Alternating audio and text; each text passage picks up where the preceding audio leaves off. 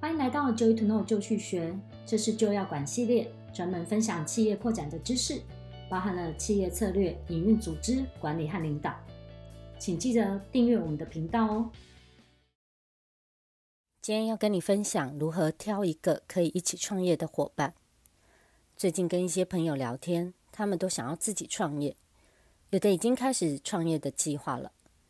在一个新创的企业安排之下，除了恼人的创业文件、办公室准备之外，最烦人的应该是招募人和要不要和别人一起合作合股。一般来说，如果有朋友刚好合适，可以一起合作的话，我觉得大部分的人通常就会开始了这样的合作计划。但是有的时候选错人，不仅仅事业搞砸了，最后连朋友都没得做，闹得不欢而散。于是我想说，来分享一个很简单却非常有效的方式，来辨识这个人他到底值不值得我们合作。我这边所指的合作，就是像合作伙伴一样的开创一家公司。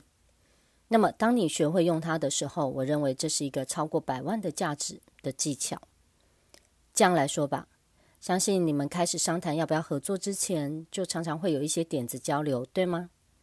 这样的过程，有的时候会因为想到很棒的点子，就会觉得兴奋不已，觉得彼此很适合一起工作、一起合伙。但这不是真的，一起工作合伙绝对不仅仅是聊得来就够了。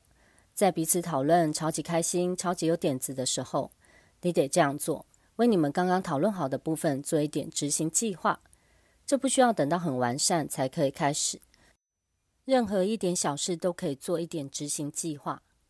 例如，你们觉得去开个文创咖啡厅很棒，那么你可以订立我们彼此先收集五家类似的咖啡店，把他们的地点、价位等等资讯都收集起来，下次就开会讨论。所以，当你们在讨论的时候，这就是一个得实际行动的计划。接下来，在未来的一小段日子里，你就可以观察对方是否都可以信守承诺的完成任务，或者对方会不会很容易的就变来变去。觉得总是可以有新的考量，所以又推翻了上一次的决议。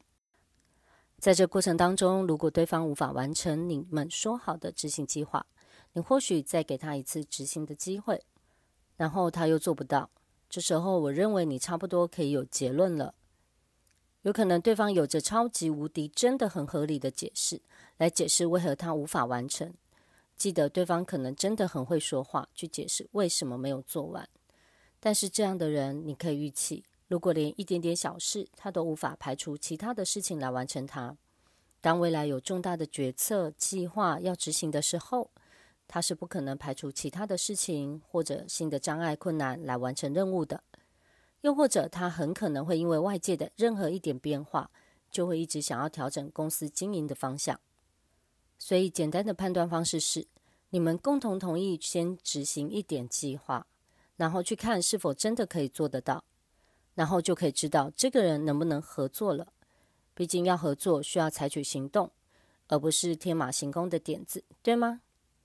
希望今天分享对你有所帮助。如果你喜欢我的分享的话，请记得订阅我们的频道哦。Joy to Know 就去学。